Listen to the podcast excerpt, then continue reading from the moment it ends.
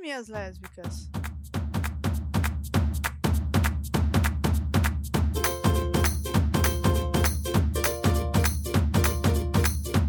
Ah, aí estão elas. Saudações, queridas lésbicas! Neste episódio vamos falar sobre mitos que circulam o universo lésbico. E estão hoje aqui comigo Manu. E Roberta. e eu sou a Luísa. Se você está perdida, vem com a gente e seja bem-vinda ao ponto de encontro lésbico da Podosfera. Hoje vamos começar falando do mito das lésbicas que vão morar juntas no segundo encontro. Qual a origem desse mito? Eu acho que a origem é a realidade, né? Porque todos nós sabemos. a origem é a realidade. É a melhor definição. Acabou o programa. Quando eu entrei no universo lésbico, assim, quando eu saí do armário e comecei a conhecer outras meninas, outras mulheres e tal, pra mim, eu não. Eu desconhecia que isso era uma, um mito, né? Eu não sabia que era uma piada interna dentro do, do nosso grupinho, do nosso sindicato. E aí, desde que eu soube, assim, desde que começou-se a fazer piada com isso ao meu redor, eu comecei a observar. Gente, é muito comum, eu não sei por, por que motivo, mas as, as meninas começam a namorar, começam a ficar, já passou uma semana, vão morar juntas. Ô, Roberta, que tipo de piada tu, tu escutou, assim, tu lembra? Porque eu só consigo lembrar da piada americana relacionada ao, ao Will Hall. Mas eu, eu, eu fiquei tentando lembrar, assim, no Brasil, se a gente tem alguma referência em português, enfim. Qual é a nossa piada, entendeu, em relação a isso? Uhum. A do You Hall que você tá falando é da Leia Delário, né? Isso. É, então explica aí qual é essa piada pra galera saber do que a gente tá falando. Então, a piada do You Hall, dizem que foi numa apresentação da Lea Delária de comédia, formato stand-up, que ela fez a seguinte piada, assim, o que uma lésbica traz no segundo encontro? Um You Hall. Bom, o que, que é um U-Haul, né? Na verdade, o U-Haul é uma empresa americana de, De mudança, né? Faz de caminhão mudança. de mudança. Isso, pode coisas. alugar um caminhão de qualquer tamanho e fazer a sua própria mudança, coisa que é bastante comum na América do Norte e tal. Então, por isso, né? Uma lésbica no segundo encontro vai trazer o caminhão de mudança, porque afinal vão, vão morar juntas logo no segundo encontro. Eu não sei se tem alguma piada especificamente, mas eu lembro de toda. Até se você olhar nos nossos ícones de cultura pop, tipo The Award e tal, é, é uma. Uma piada recorrente, assim, sempre fazem esse tipo de comentáriozinho, né? Tipo, ah, fulaninha começou a sair com cicraninha, puf, casaram. né? E até, assim, é um mito pautado. Por que, que eu falei que era pautado na realidade, né? Porque na minha, no meu caso, eu, eu casei duas vezes, as duas vezes foi mais ou menos assim também. Conheci, conheci, namorei e casei. Então não é, não é só na realidade, como na, na experiência própria, né? A gente não pode, não pode muito dessa, não. Que em seis meses a gente já tava morando juntas. Olha aí, tá É vendo? verdade. Na verdade, a gente já tava morando junta antes dos seis meses. Só a gente não tinha assumido que tava morando juntas ainda. É, foi um processo lento. Primeiro as escovas de dente, depois uma roupa aqui, outra roupa ali. Aí quando viu já era, né? É isso, né? As lésbicas são aceleradas. Esse, todo esse processo que os casais héteros ou gays demoram mais pra construir, né? De junta a escova de dente, separa um armário, né? Separa uma gaveta pra pessoa, separa uma toalha. A gente faz isso em questão de dias. Inclusive, eu não sei por que, que não tem um grupo de lésbicas que não abriu uma empresa de mudança. Imagina a eficiência. Gente, mas... excelente ideia. Isso daria muito dinheiro. Daria mesmo. Muito a dinheiro. dica, né, para nossos ouvintes. Tá querendo abrir um novo Cara. negócio? É.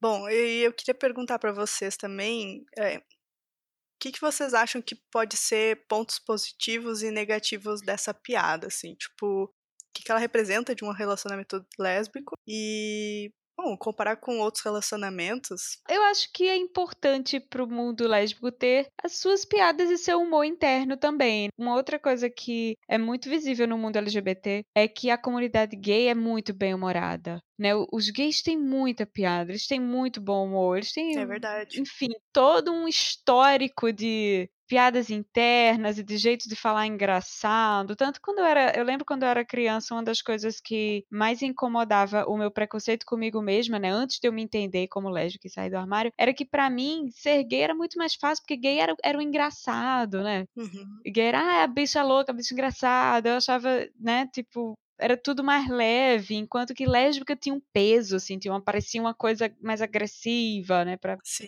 Eu, a, a criança viada de, de, sei lá, 8, 9 anos se descobrindo ainda. Então eu acho que o humor lésbico é uma coisa que é importante a gente cultivar. E eu adoro esse tipo de piada interna, esse tipo de coisa que é só nossa mesmo. A gente escuta isso direto até na comunidade LGBT mesmo. Tipo, você vê outros podcasts voltados à nossa comunidade sempre falam, ah, são duas mulheres, então já vão casar logo em seguida. Eu acho engraçado. Sim. Eu acho positivo. Do ponto de vista só, assim, problematizador, né? Talvez isso tenha um pouco a ver com a, o estereótipo de que as mulheres são mais, ou mais carentes, ou mais apegadas, né? Ao compromisso Sim. do que os homens. E, portanto, juntou duas mulheres aí. Eu, eu li até que poderia ser, por exemplo, isso acontecer pelo motivo de tu diminuir o risco que um, um relacionamento separado pode, pode oferecer, né? Então, por exemplo, se tu já mora junto, parece que tu já tá assinando um contrato de que isso vai durar. Então, tu acaba pulando algumas fases, né? Que podem ser importantes. Mas, na verdade, uh, a gente sabe que isso é muito relativo. Depende das pessoas e do casal. E não importa se é hétero ou gay. Às vezes tem casais que se conhecem há anos, aí quando morando separado vão morar juntos depois de um tempão, acabam vendo que não, não dá certo morar junto, porque morar junto é uma coisa muito complicada, né? Não é fácil morar junto. Não, muito, é engraçado, Olha, né? tu fala por ti, porque eu não tenho problema nenhum com isso, tá bom? Ah!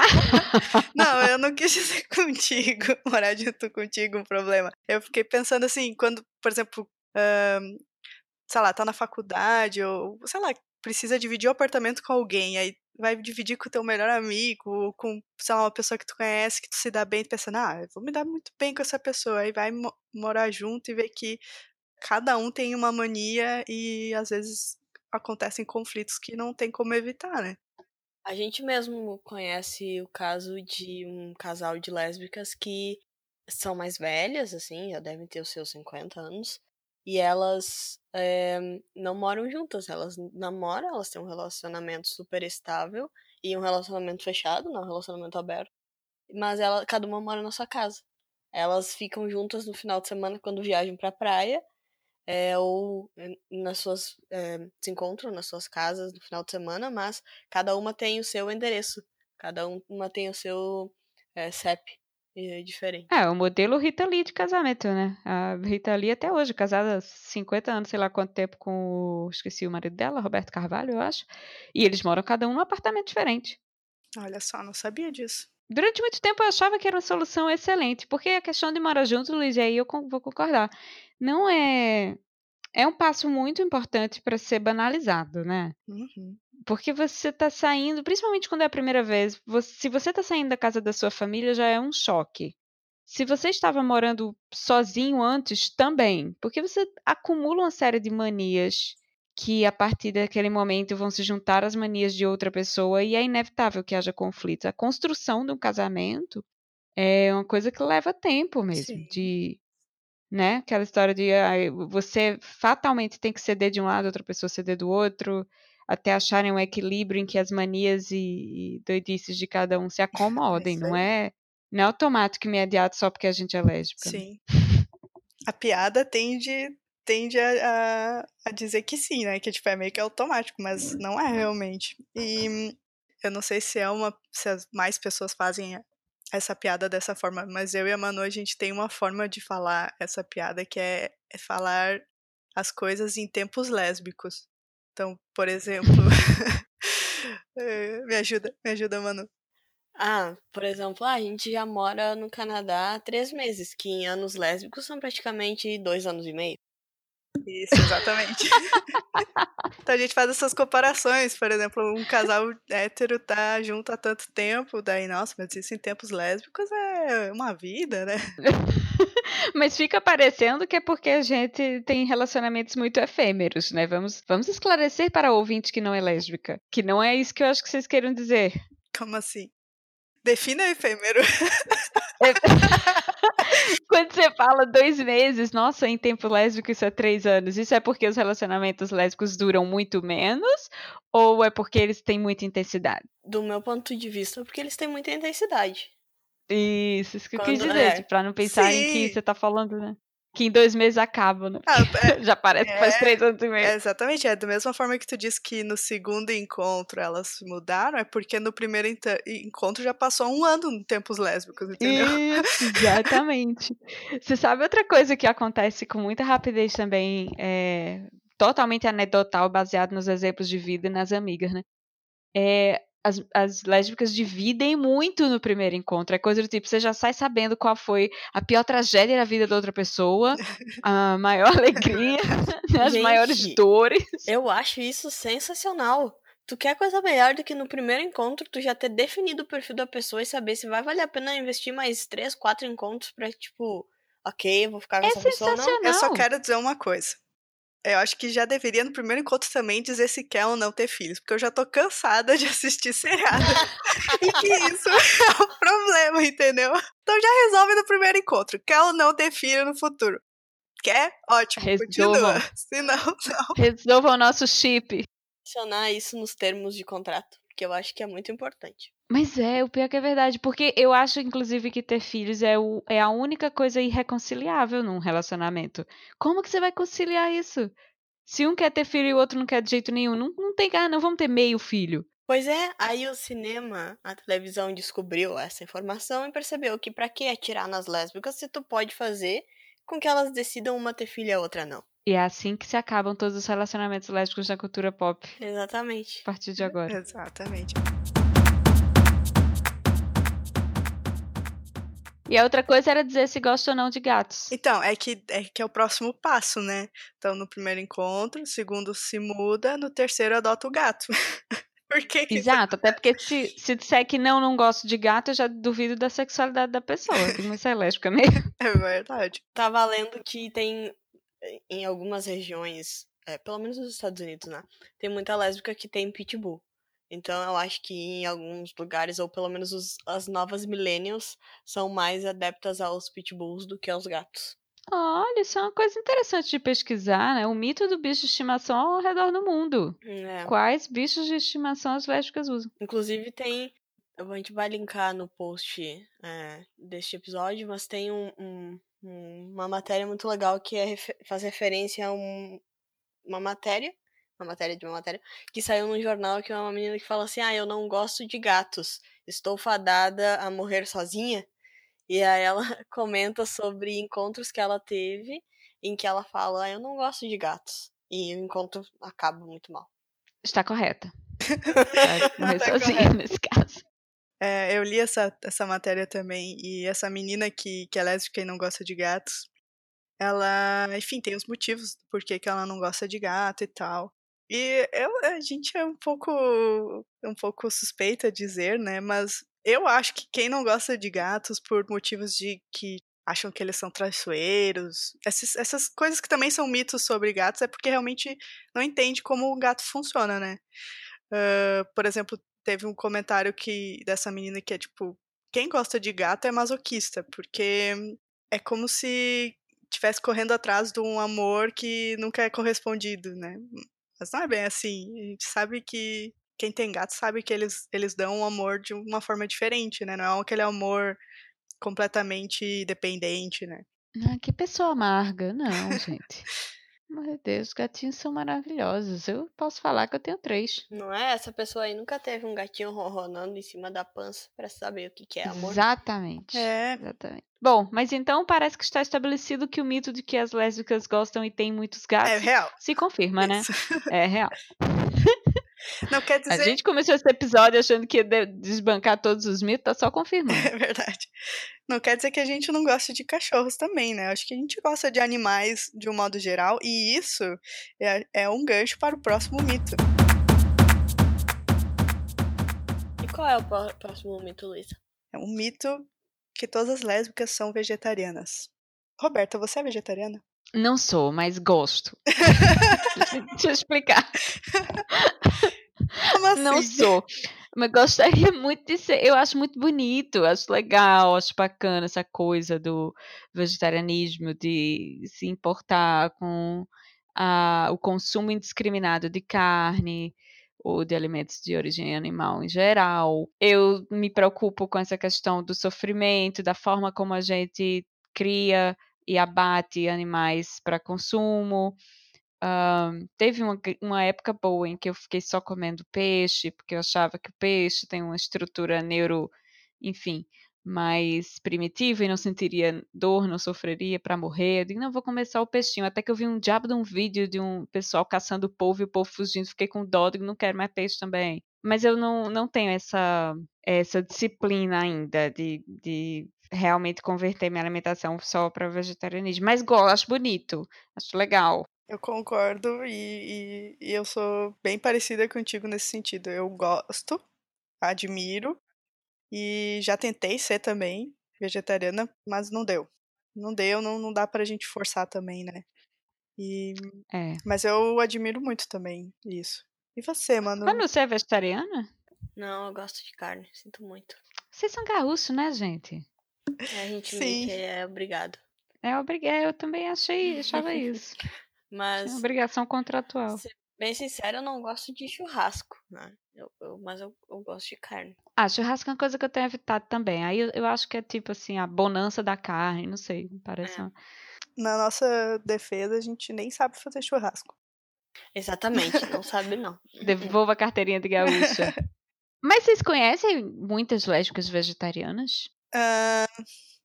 Boa pergunta. É, eu tava aqui pensando, eu tenho a sensação de que esse é um mito mais, mais mito? talvez, internacionalizado. É, pode ser. Eu lembro que no, no Pride, a vovozinha vai lá e pergunta: Ah, eu tenho uma coisa para perguntar para vocês que eu sempre quis saber sobre as lésbicas. E daí elas pensam: Putz, ela vai perguntar algo sobre sexo. E aí ela olha nos olhos das meninas e diz: Vocês são todas vegetarianas? Aliás, esse filme é sensacional. Se você não viu, veja Pride. Isso. Eu vi por indicação da Manu e é muito, muito bom. Vejam. Vale muito a pena. História real, muito legal. Inclusive, esse filme foi um grande, uma grande inspiração para o nome do nosso podcast, graças a essa vovozinha. É verdade. Cadê minhas lésbicas? É, é verdade. Tem outro Outro seriado de cultura pop chama VIP, que é um seriado de comédia que eu gosto muito, com a Julia Louis-Dreyfus, a Elaine do Seinfeld. Esse seriado não é um seriado de lésbicas, mas tem lésbicas a partir da quinta temporada, então recomendo a todos que assistam. Uh, e, por sinal, a atriz que faz a lésbica é a Clea Duval, que é conhecida de toda a comunidade lésbica por fazer vários filmes de lésbicas. Me relembra ela algum. Ela é lésbica na vida real. Eu acho que ela fez But I'm a Cheerleader, e é uma atriz que é, inclusive, lésbica na vida real ah, também. Tá. Ela fez Ela é Demais. Sei, sei. Enfim, e ela faz uma lésbica nesse seriado VIP que é vegetariana também. Então, lembra de mais um exemplo da cultura pop de representatividade das lésbicas, onde as, esses mitos são reincidentes. É. Poxa, é verdade, eu, eu não consegui lembrar de nenhuma amiga nossa lésbica vegetariana. Talvez isso. Mas acho que isso é mais, uma coisa de fora. É, eu ia dizer mais internacional. Porque eu acho que a Meg era vegetariana. Hã? A Meg é da Supergirl? Eu acho que ela era até vegana. É, acho que até vegana, porque ela ia levar a Alex comer um sorvete vegano. É. Olha aí, gente, mais um seriado imperdível. É. é, talvez perdível. É, talvez perdível. A BBC News publicou uma notícia de um estudo que diz que mulheres que têm uh, os dedos indicadores, o dedo indicador e o anelar da mão esquerda com alturas diferentes, é, elas têm mais tendência a serem lésbicas. E eles explicam o, o porquê? Sim, sim.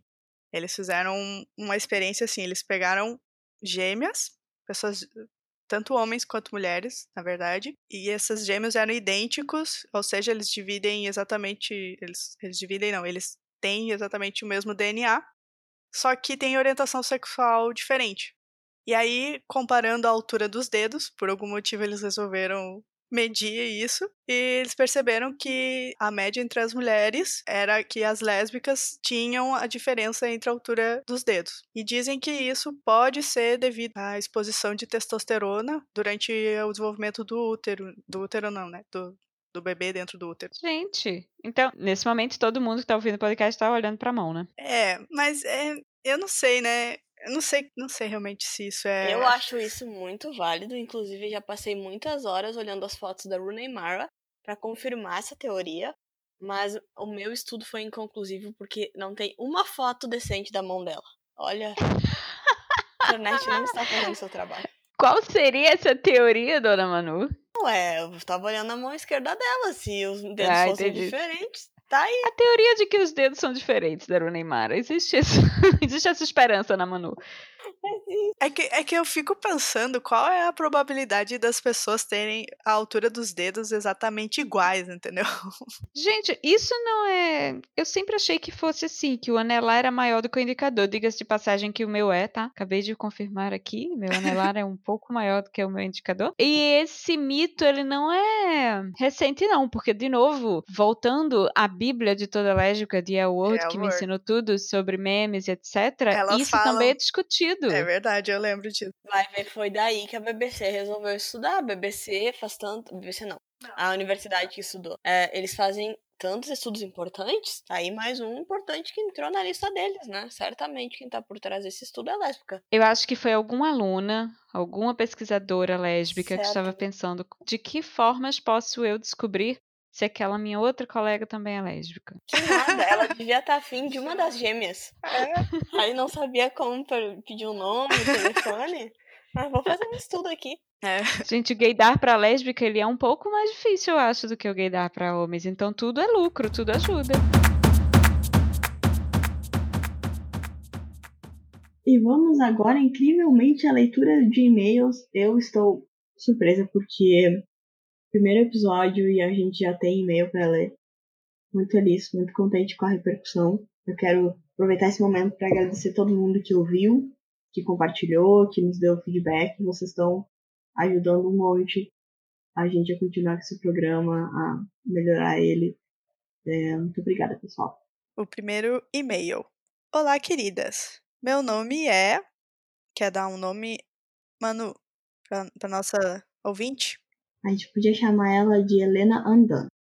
Helena Andan. Então tá.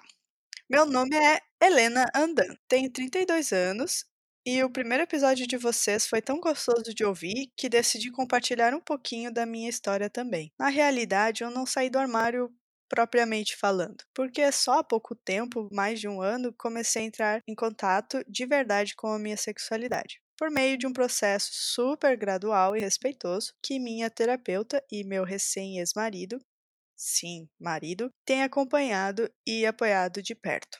Então me tocou muito vocês terem falado no programa que cada pessoa tem um processo, que não tem hora para sair do armário e que a esposa da Roberta só fez isso depois dos 30, porque esse é exatamente o meu caso.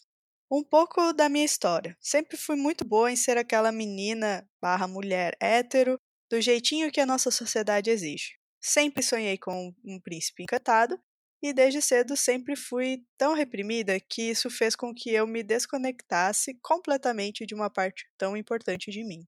Então fui muito em matinês, beijei muitos garotos nessas saídas, namorei e mesmo não curtindo muito essa vidinha de balada, era o que todas as amigas faziam e curtiam e eu precisava de um grupo para me encaixar.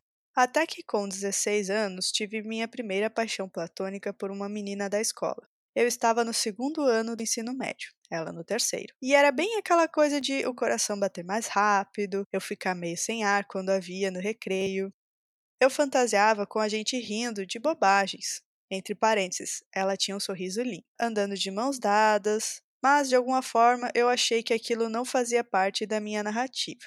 Da minha história possível. Enterrei essa paixonite platônica dentro de mim como uma breve anedota de algo que não merecia minha atenção. Tive namorados depois disso e acabei me casando. Um relacionamento que durou nove anos no total e que acabou oficialmente tem mais ou menos um mês. Meu ex-marido e eu sempre fomos muito parceiros. Amamos a companhia um do outro e crescemos e amadurecemos demais durante esses anos todos. Somos ambos pessoas melhores por conta do nosso relacionamento. Porém, a questão sexual sempre foi um problema de minha parte. E eu sei que nesse aspecto em específico, o casamento nunca foi muito legal ou satisfatório para ele. Por isso que estou há anos em terapia, tentando me conhecer melhor e, entre outras questões e traumas, entender por que eu não conseguia ter um casamento propriamente dito. Nesse meio tempo, me envolvi com grupos de mulheres ativistas e conheci algumas maravilhosas que despertaram algo que há muitos anos estava dormente dentro de mim. Sempre compartilhei isso com meu então marido e passei a me entender como bi, que não tinha outras experiências porque o nosso acordo sempre foi de um relacionamento monogâmico e eu estava ok com isso. Até mudarmos juntos para outro país. Eu sabia que isso ia mexer demais conosco, mas não imaginava que nesse sentido. Mas acho que o fato de ter vindo para um país mais aberto e tolerante e de não ter mais as amarras da família e das relações sociais tão firmemente estabelecidas, fez com que esse meu lado começasse a gritar. Gritar tanto que foi impossível continuar ignorando. E foi aí que comecei a questionar se eu realmente gostava de homens. Comecei a questionar todas as experiências que eu já tive na vida e tomei a decisão de me abrir com o meu ex e dizer para ele que não tinha mais como continuarmos casados, porque eu precisava viver esse outro lado meu, meu verdadeiro eu, que já há algum tempo vinha querendo se expressar. Foi uma merda. Foi e está sendo dolorido para nós dois. Inundamos a casa de tanto chorar nas primeiras semanas, mas continuamos morando juntos por questões financeiras, já que é o nosso primeiro ano em um país novo, e nenhum de nós tinha como bancar um lugar por conta própria. E o que tinha tudo para ser um perfeito desastre, casal separado, morando junto, tem sido, na verdade, uma experiência incrível. Ele tem acompanhado todo esse meu processo de desabrochar para uma nova vida e mesmo lidando com o luto do fim do nosso relacionamento, ele continua sendo parceiro e amigo incrível que sempre foi, respeitando o meu processo e me apoiando incondicionalmente. Amo ele demais por isso. E no presente momento estou assim, feliz com a minha decisão. Estou olhando para vários rótulos, tais como queer, lésbica, homo, hétero flexível, e apesar da ânsia de querer me identificar como lésbica, afinal, o melhor grupo de pessoas, não sei se isso invalida tudo o que eu senti por homens no passado e fecha possibilidades no futuro. E é assim que tenho devagarzinho saído do armário para minha irmã e alguns amigos mais próximos. Olha, sei que fui casada por quase 10 anos, mas eu na real nem sei se gosto mesmo de homens. Ela colocou entre aspas, né? Porque é só isso que eu sei no momento. Essa é a minha verdade agora. O futuro estou descobrindo à medida que caminho. E vamos que vamos. E é isso, lindonas. Obrigada pelo espaço para me abrir um pouquinho e desculpem pelo e-mail quilométrico que este podcast tenha vida longa e estou ansiosa pelos próximos episódios.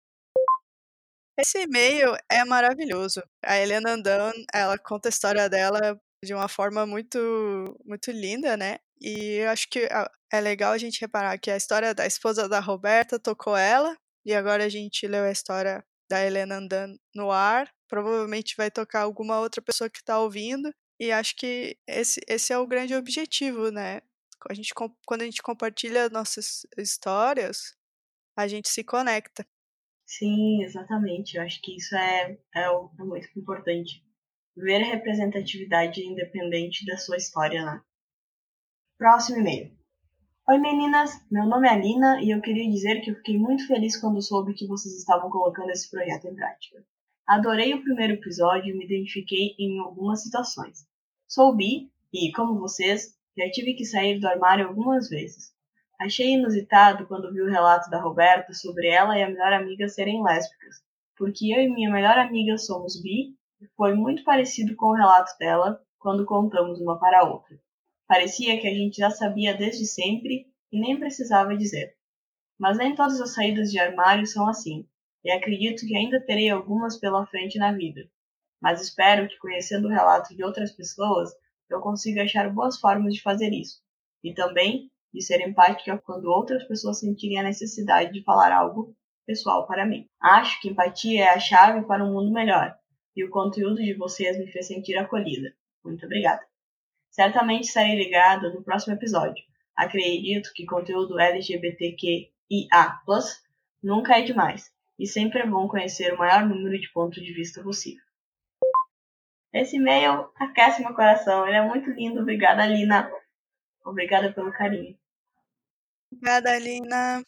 Muito legal saber que eh, o nosso podcast, as nossas histórias, tá alcançando pessoas de todos os universos possíveis, né? Sim, realmente. Eu, inclusive, o que me deixou bastante surpresa é está sendo a repercussão entre pessoas que não fazem parte da comunidade LGBT, que estão nos ouvindo e estão compartilhando o que estão aprendendo com a gente.